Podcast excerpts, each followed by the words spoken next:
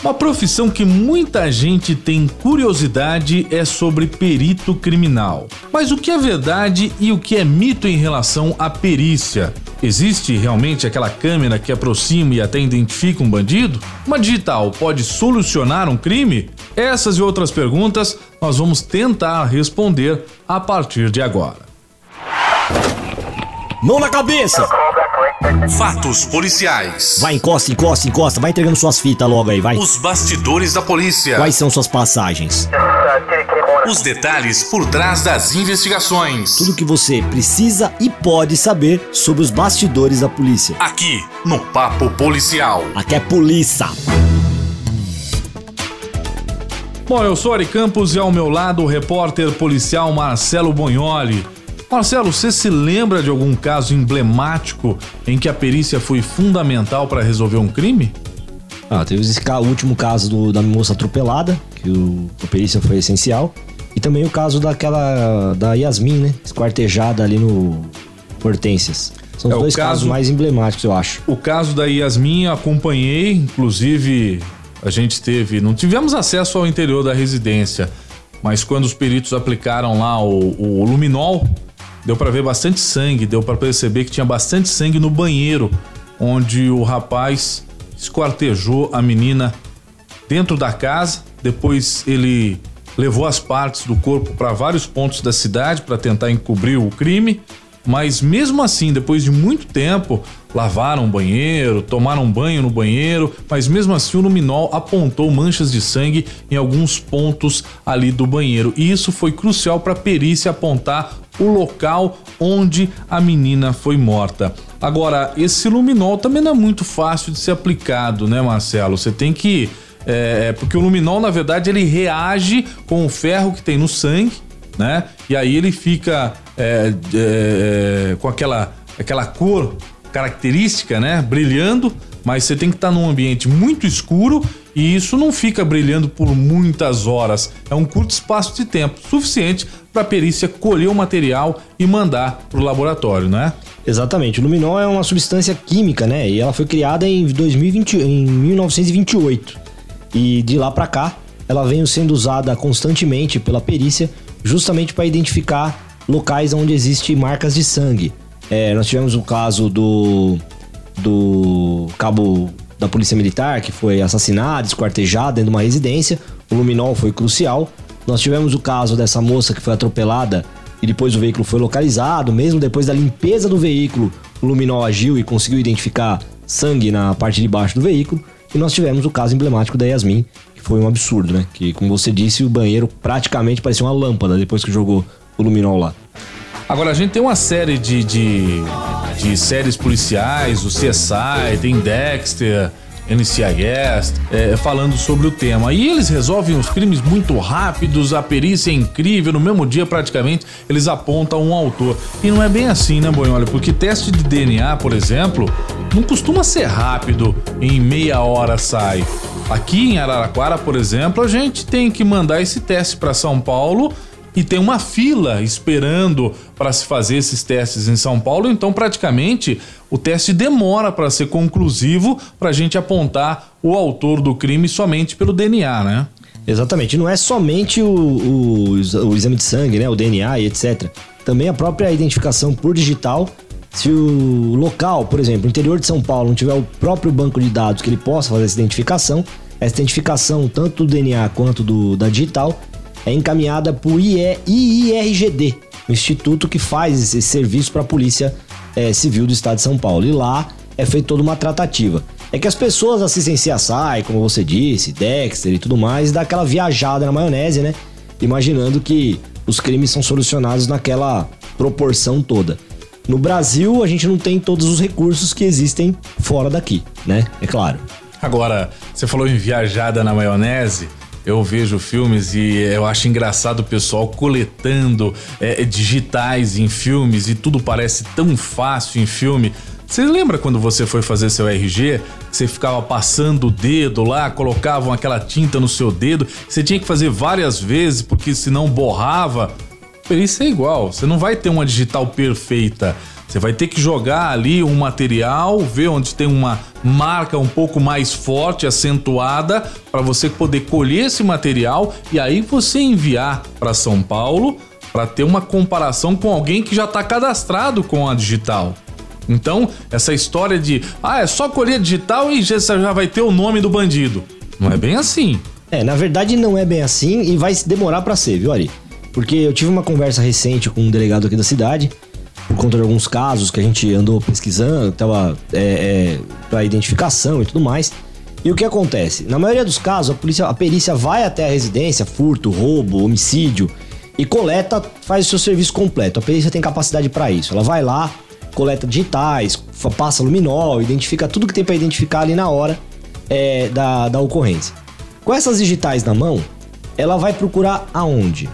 Aonde ela vai cruzar as digitais? Aonde ela vai passar esse, essa digital para ser cruzado? Ou no banco de dados que ela já tem, ou é, no que o Estado oferece que ainda é meia boca. Agora, a gente sabe que quando a gente vai fazer RG, cadastro eleitoral, principalmente agora com a biometria, existe um cadastro de nome, endereço, telefone de todas essas pessoas no digital. Porque se você não vota, você não é considerado cidadão, você não consegue fazer nada. Então, na verdade, todo mundo vota. O que falta no Brasil, Ari, além da vontade verdadeira dos nossos políticos, é uma união desses bancos de dados, né? Porque você imagina, você cruza o banco de dados de quem tem é, vai votar agora, que é tudo é, digital. Você cruza banco de dados de quem fez seu RG com as digitais que você coleta no local de crime, você com certeza vai achar o criminoso, né? Com uma grande possibilidade de você encontrar o criminoso. O problema real agora no momento é que esses bancos de dados não são conectados, não são cruzados e aí a gente não consegue chegar a lugar nenhum. É, só pra gente tentar entender a história. Você vai fazer o RG, você deixa a sua, a sua digital lá, só que ela ficou numa ficha de papel certo? Exatamente. Falta Aí a perícia vai colher uma digital em um, um local de crime e consegue colher. Mas daí a você comparar com cada ficha de papel é humanamente impossível. Teríamos que ter o quê? Digitalizar essa impressão que foi colhida no local do crime e comparar com um banco de dados. Agora nós temos um banco de dados que foi por conta da eleição. Você conseguiu colher aí as digitais de praticamente a população brasileira inteira. E agora você tem um banco digital das digitais. E agora talvez a gente consiga comparar um pouco mais rápido. Mas ainda é no campo da especulação. Também não é assim que vai funcionar. É só colher digital e apontar o criminoso. Tem uma série de coisas. Né? Você tem que ter uma prova é, de que a pessoa esteve lá, seja com foto, seja com filmagem, uma testemunha que aponta que viu essa pessoa no local do crime. Então, nem, nem só a digital prova que a pessoa esteve na, na cena do crime e, e, foi o autor do crime, né? É, a digital ela tem, é, é, ela já, ela é como se fosse uma assinatura, né? Nem todo, todo mundo não, não, tem, não possui a mesma digital. Então é, a digital é que leva a um possível suspeito. É que, como eu disse, no Brasil, mesmo depois da coleta de todas essas digitais, do, do, de menores de 16 anos até os idosos que votam e tudo mais, é, é, mesmo com essa coleta toda, a interligação, o cruzamento de dados entre o banco de dados da Justiça Eleitoral e o banco de dados da Justiça é, Comum, ou seja, a Justiça Criminal, não acontece. Então falta vontade, falta empenho dos nossos políticos para que isso possa acontecer e também solucionar os casos com mais velocidade. Bom, a gente já vai retomar esse papo de perícia, mas antes eu tenho um recado para você sobre o Jornal da Morada via Facebook. Papo Policial. Aqui é polícia.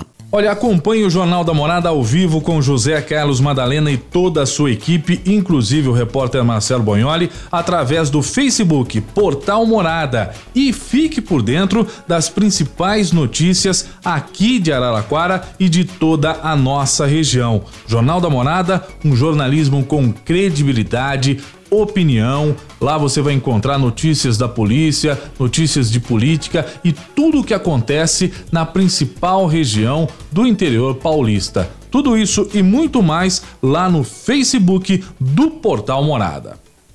Fatos policiais. Papo policial. É, a gente tava falando aí sobre colher DNA. Eu lembrei de um caso emblemático, viu, Marcelo?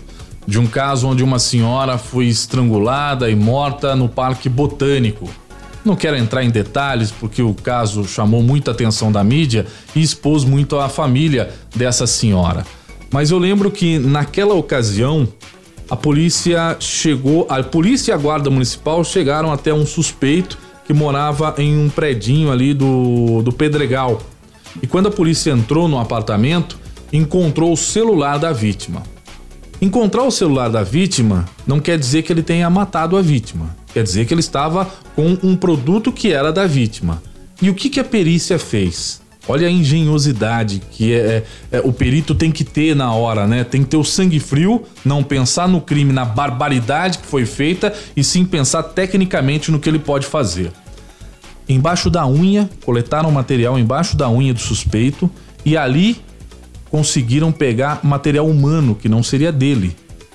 Ou seja, ele entrou em luta corporal com alguém para ter esse material embaixo da unha e mandaram esse material para análise para confrontar via DNA se era da vítima que foi encontrada morta. Um segundo momento, eles olharam dentro do bolso da calça do suspeito. Para quê? Para ver se tinha pingos de sangue. E realmente eles encontraram algumas gotas. Colocaram um reagente para saber se realmente era sangue humano, era, e pegaram essa amostra e também encaminharam para São Paulo para confrontar se era o sangue da vítima para provar que o rapaz que era até então suspeito esteve na cena do crime e entrou em luta corporal com a vítima.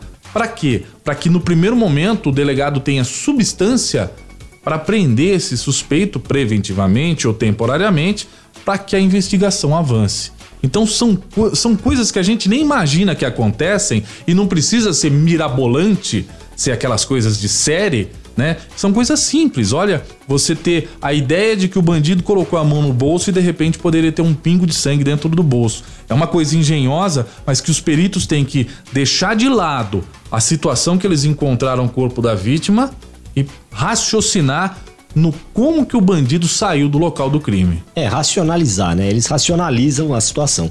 E não é à toa, né, aí?